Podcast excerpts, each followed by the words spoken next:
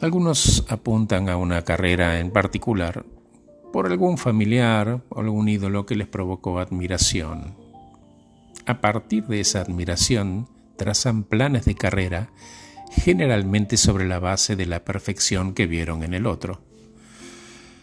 Después, en la realidad, en la práctica, cuando dan sus primeros pasos, comienzan algunos problemas, porque son presos de ese modelo, eligen ser presos de ese modelo en lugar de adaptarlo a sus posibilidades. Muchas veces se vuelven incapaces de tolerar lo que ellos llaman mediocridad, y en todo caso es la de ellos. Y aparece la paradoja, ¿no? Esas ambiciones estaban encendidas por la grandeza de otro y no sobre la madurez, ni el conocimiento, ni las habilidades, ni el esfuerzo que requiere a ese ídolo alcanzarlo. Oímos hablar de Messi, por ejemplo, y nos olvidamos de nuevo de preguntar el esfuerzo, las lágrimas y la desesperación que rodean esos resultados. La perspectiva se desequilibra porque todos conocemos muy bien nuestras propias luchas desde adentro y sin embargo elegimos comparar solo los resultados perfectos sin el costo que ese individuo pagó. Cuidado, eso es maltrato. Somos injustos cuando elegimos no perdonarnos los errores de nuestros primeros borradores, en gran parte porque no vimos los primeros borradores de aquellos a quienes admiramos. Necesitamos ser más amables con nosotros y una imagen más sana de cuántas dificultades se esconden detrás de todo lo que quisiéramos copiar.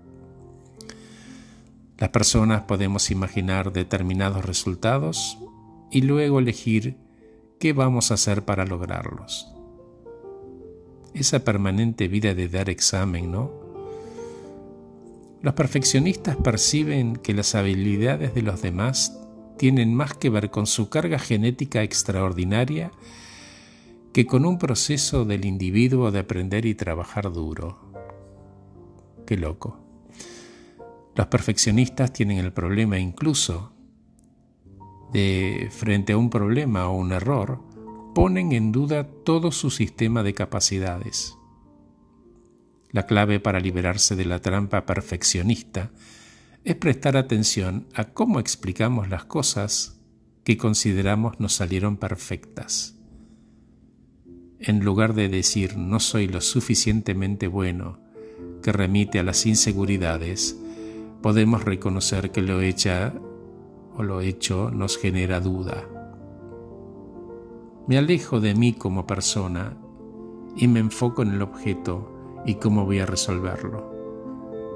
El secreto está ahí, en la duda acerca de qué tareas voy a cambiar para tener un resultado superador a mis ojos, no acerca de mi persona, del resultado. Entonces la actitud cambia, ¿no? Me enfoco en el asunto y me alejo del maltrato a mi persona. Gracias por escucharme. Acabo de regalarles este podcast titulado El perfeccionismo, ese fatal invento humano.